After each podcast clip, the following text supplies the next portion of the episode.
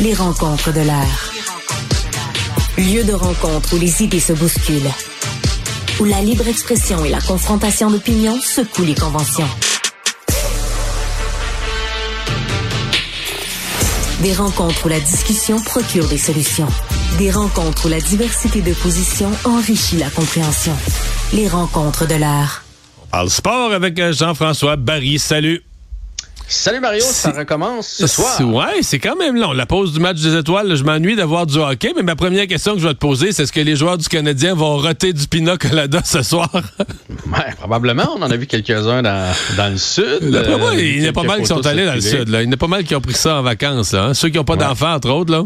Ouais, puis ceux qui étaient pas au match des étoiles, c'est-à-dire tout le monde a part. Sauf Suzuki, oui. part Suzuki. Mais en fait, il faut dire que la pause a été particulièrement longue pour le Canadien. Je ne sais pas si c'était une demande de leur part, mais il y a eu des parties jusqu'à mercredi de la semaine dernière. Le Canadien a joué quand? Lundi la dernière?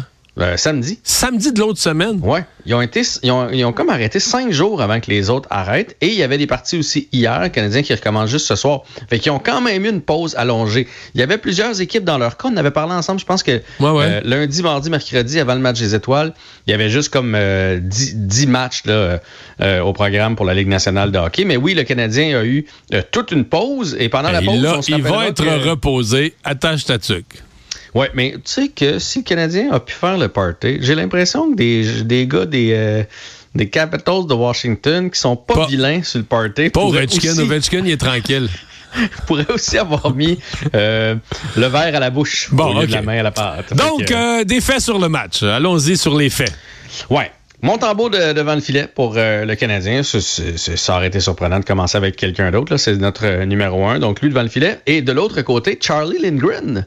Ah oui, un jeune espoir développé chez le. Canadien, mais oui. qu'on n'a pas développé et qui finalement fait quand même bien chez les euh, Capitals. Capitals, c'est plus la puissance que c'était non plus. Là. Faut pas partir en peur. On va revoir un autre ancien Canadien aussi qui vient d'effectuer un retour au jeu, Max Pacioretty, ancien capitaine. Il est rendu à Washington. Glorieux.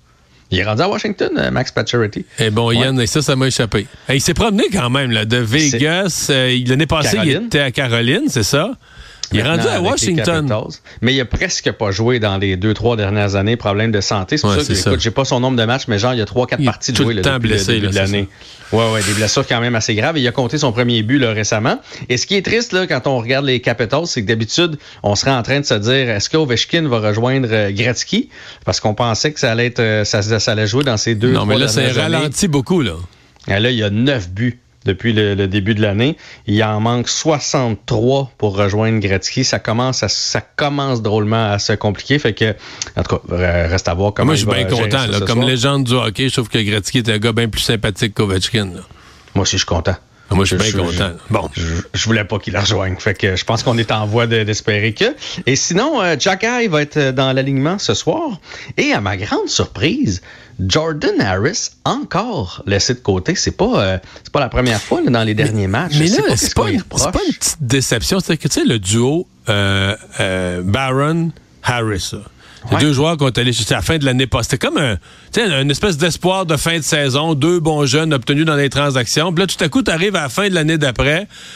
Puis là, un an plus tard, ben là, plutôt que d'avoir progressé, t'as l'impression qu'ils ont régressé. Je sais pas, c'est peut-être l'équipe qui a progressé, puis ça peut, mais il me semble que c'est une déception quand même de voir que ces deux joueurs-là semblent passer à la trappe, là, dans l'oubli, euh, des joueurs En fait, qui... euh, Harris, on n'est pas allé le chercher par voie de transaction. Il y a- il- Souviens-toi, il y a pas Ah de la Canadien. Il arrive du hockey américain, lui. hein. Et on se disait, il allait peut-être pas venir parce que ça, ça marchait pas la famille avec Bergevin. Puis Kent Hughes connaissait bien la famille et l'a convaincu de s'en venir à C'est vrai, Montréal. c'est vrai, c'est et là, on l'amène à Montréal rempli d'espoir. Je trouve qu'il fait un job correct, mais ça doit être la troisième fois dans les six dernières parties du Canadien qu'il est laissé de côté. Est-ce que il fait pas l'affaire? Est-ce qu'on a peur qu'il se blesse parce qu'il est sur le marché pour une future transaction? Oh. Euh, parce que il y a un défenseur qui va partir chez le Canadien. Il y a des défenseurs qui vont partir chez le Canadien dans les prochains mois. Ça va peut-être aller au repêchage, mais c'est sûr qu'il va arriver quelque chose.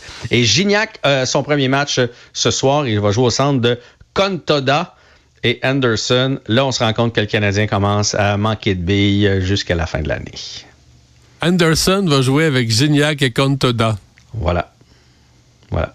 Bon. C'est ça. Mais c'est ça, les équipes qui veulent finir euh, plus bas pour euh, repêcher. Ouais. Bon, euh, le CF Montréal qui est allé chercher un joueur d'impact.